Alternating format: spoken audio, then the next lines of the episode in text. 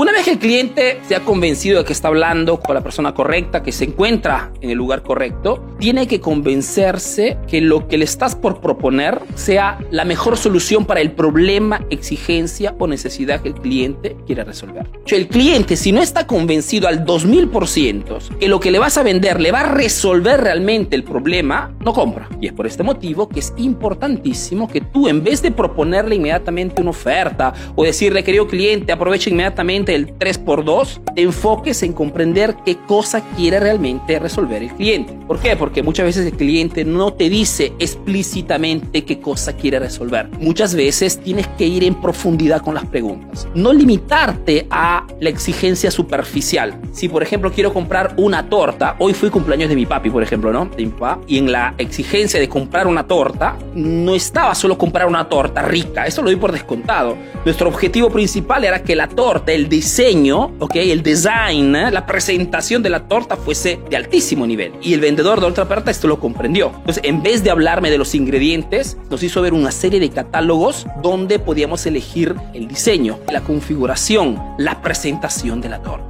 porque cada cliente tiene sus, exigencias diferentes. No tenemos todas las mismas. Entonces, cuando hablas con tu cliente, tienes que hacer preguntas directas para comprender qué cosa realmente quiere resolver ese cliente. ¿Cuál es su exigencia principal? Es como decir, las personas que van al restaurante no van simplemente para comer. Algunas sí, para llenarse el estómago, pero muchísimas otras van al restaurante porque quieren pasar un momento fantástico y si tu restaurante tiene el objetivo de realmente fidelizar a las personas, tienes que crear estas condiciones de hacer que tu cliente, más allá de la comida que tiene que ser lógicamente riquísima, y esto es el mínimo indispensable, tiene que vivir una experiencia de compra genial. El producto tiene que ser presentado y tiene que quitar cualquier duda al cliente de que es lo que realmente necesita para su problema, para su exigencia, para su necesidad. Hemos dicho muchísimas veces que nosotros como emprendedores no vendemos productos, vendemos soluciones. Hay una frase de marketing muy conocida que se dice ¿no? que cuando las personas van a comprar un taladro al centro comercial, no están buscando un taladro en realidad,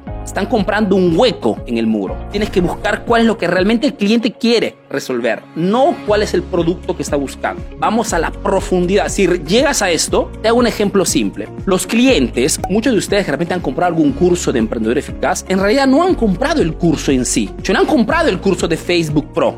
Han querido resolver una exigencia, un problema, mejor dicho, conocer todo el manejo de el business manager, conocer cómo segmentar un público. Esa era la real, la real exigencia, no comprar el curso. Entonces, es inútil que te hable de cuánto el curso es bonito, de cuánto los videos son bien hechos, de cuánto el audio del video, de las videolecciones son bonitas, porque no te interesa en realidad. Es mejor que te hable del contenido del curso, de cuánto aprenderás consumiendo este curso digital. Esto posicionado también en tu rubro, en tu sector. No te enfoques en tu producto, nunca cuando hables con tu producto, sino el, el cliente o tu servicio, lógicamente, sino el cliente te creará un montón de objeciones. Es esta la diferencia de quien maneja objeciones y quien anticipa objeciones. Tú tienes que estar en las condiciones de gestionar objeciones. Tu trabajo como emprendedor hoy en el mercado de hoy es el de anticipar las objeciones de tus clientes simplemente trabajando sobre estos aspectos, sobre estos generadores de objeciones. Si resuelves esto el cliente llega